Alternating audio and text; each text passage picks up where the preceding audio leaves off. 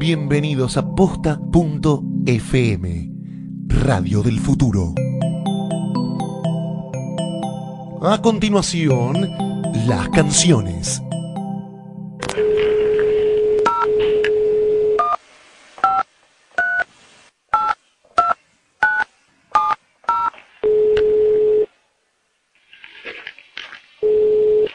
Hola, Hola, Lucas. sí, Habla Violeta. Bien, bien, todo bien. ¿Vos? Bien, todo muy bien. A ver, para vos, eh, ahora que me puedo ver si el teléfono acá está en condiciones para que me llames acá, para. Llámame al Sí. 4556. Yo no sé cómo hace Lucas Martí para hacer tantas canciones buenas. Lo sigo desde hace muchos años. Lo descubrí cuando ya había dejado atrás a su banda Tirador Láser para convertirse en solista. Y debe ser el artista local que más veces vi en vivo en mi vida.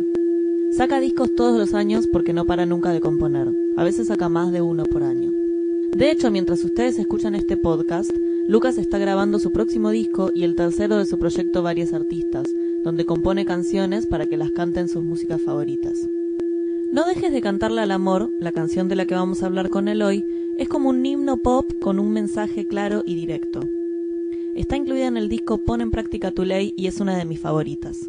Escuchemos la canción y cuando termine la historia en la voz del propio Lucas Martí. Tanto el calor de los dos, como lo dicho y actuado por vos, revelador pasión de que algo está pasándonos. Tanto la voz del Señor como sus santos pasan a ser un flash esta ocasión. Toma sentido una flor, un cuarto frío y un viaje hacia vos. Cualquier lugar será mi sitio preferido.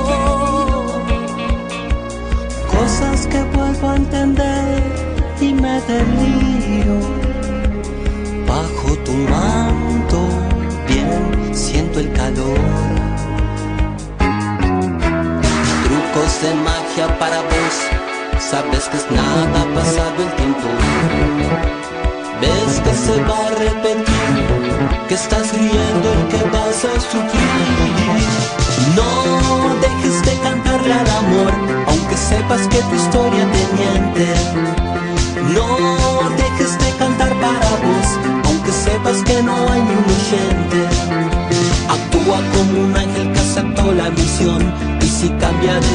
Destino cambiará de función.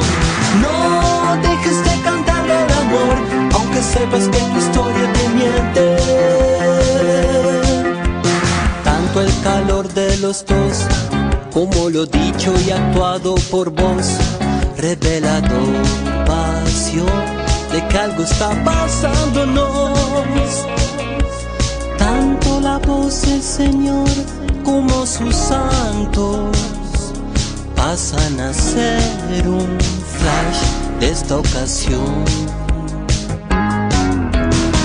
Toma sentido una flor, un cuarto frío y un viaje hacia vos.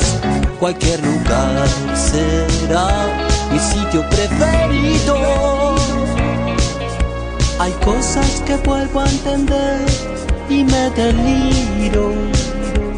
Bajo tu bien siento el calor. Trucos de magia para vos, sabes que es nada pasado el tiempo. Ves que se va a repetir, que estás riendo y que vas a sufrir. No dejes de cantarle al amor, aunque sepas que tu historia te miente. No dejes de cantar para vos, aunque sepas que no hay un oyente. Actúa como un ángel que aceptó la misión, y si cambia de destino, cambiará de función. No dejes de cantarle al amor, aunque sepas que tu historia te miente. No dejes de cantar para vos, aunque sepas que no hay ni un oyente. Actúa como un ángel que aceptó la misión, y si cambia de destino, cambiará de función.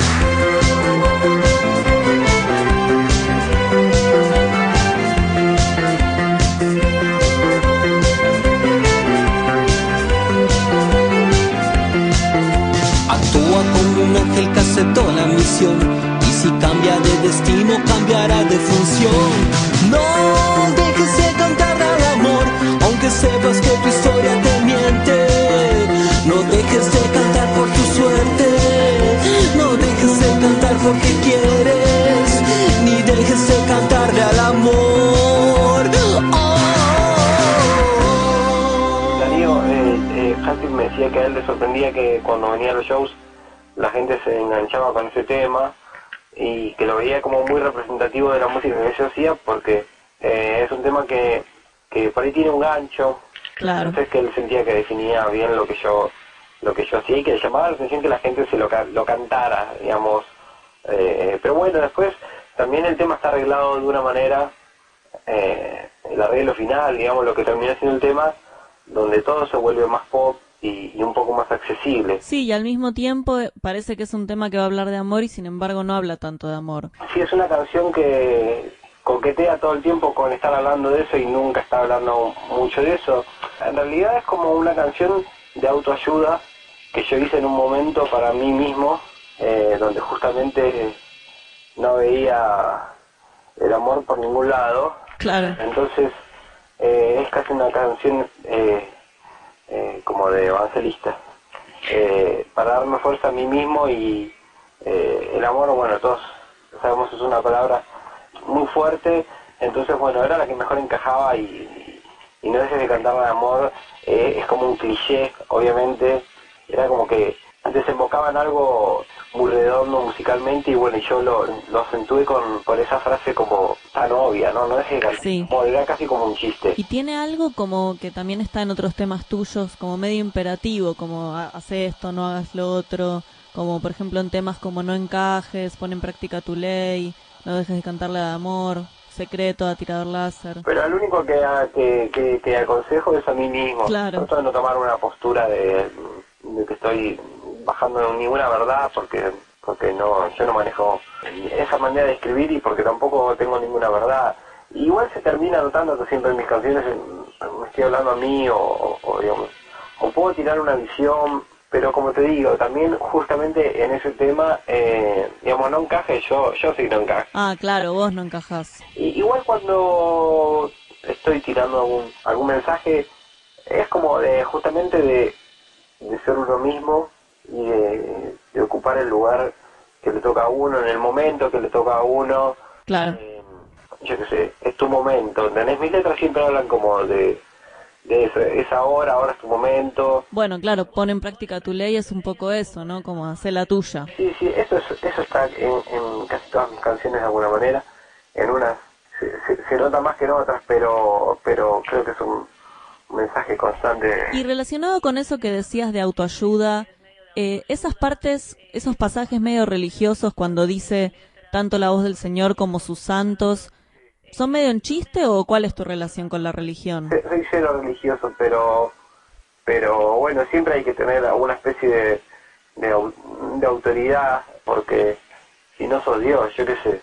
Claro, Eh, un poco bueno, tomo, como te digo, muchos elementos que son un poco clásicos también de, de la cultura de, eh, popular, pero no, no, no, o- igual el canto, digamos, eh, religioso así, del estilo evangélico, me identifico un poco también. ah, sí, Sí, me identifica eh, no esa creencia, eh, sino esa música. Cuando yo era chico, todavía no podía, no me dejaban salir mucho a la noche.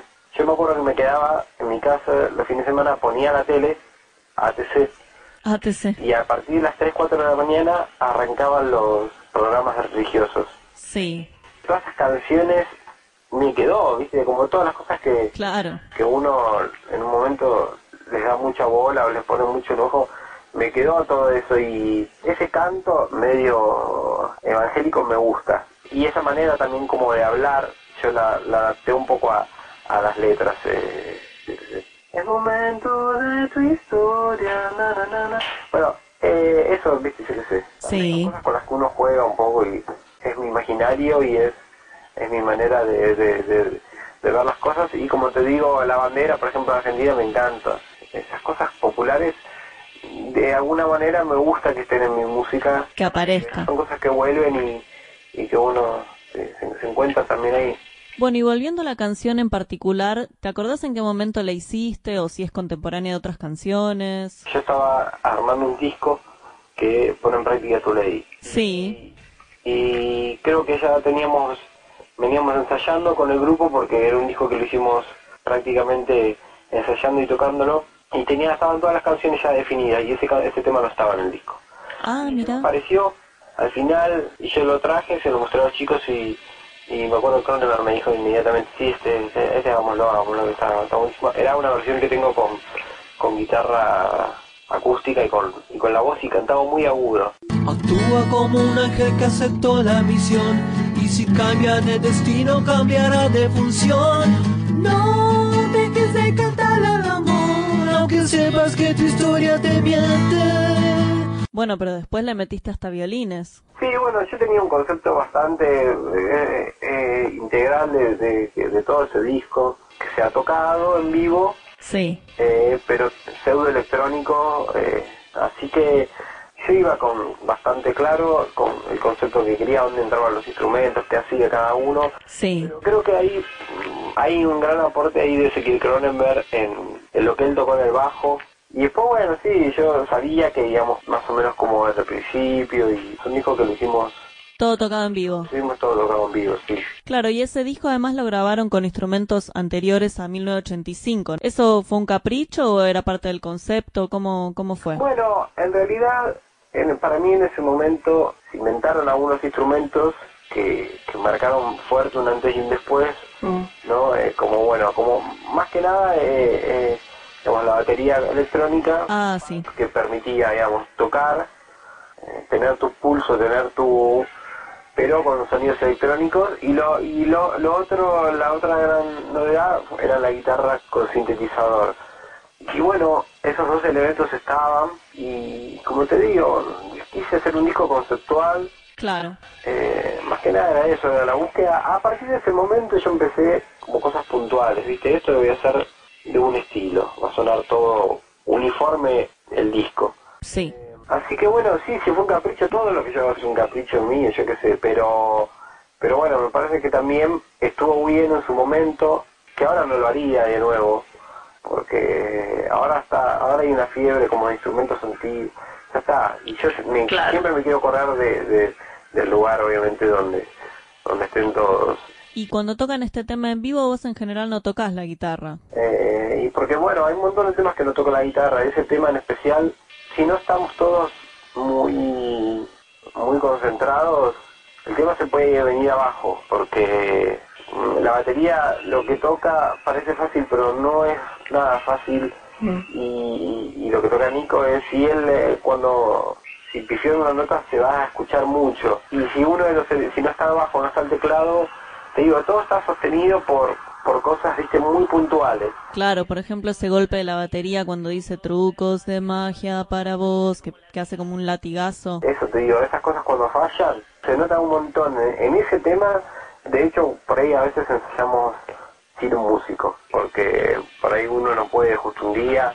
Si uno de los músicos es el peor de todos para hacer. Claro. ¿Entendés? Cuando falta un elemento, eh, trato de tocarlo yo con algún instrumento porque se cae el tema. Es difícil, digamos. Es súper difícil el tema. Esa fue la historia de No dejes de cantarle al amor.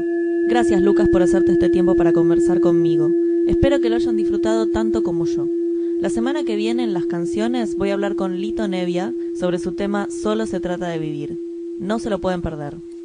Soy Violeta Castillo y cualquier cosa que me quieran decir me encuentran en Twitter como arroba Violet Castillo. Hasta la próxima.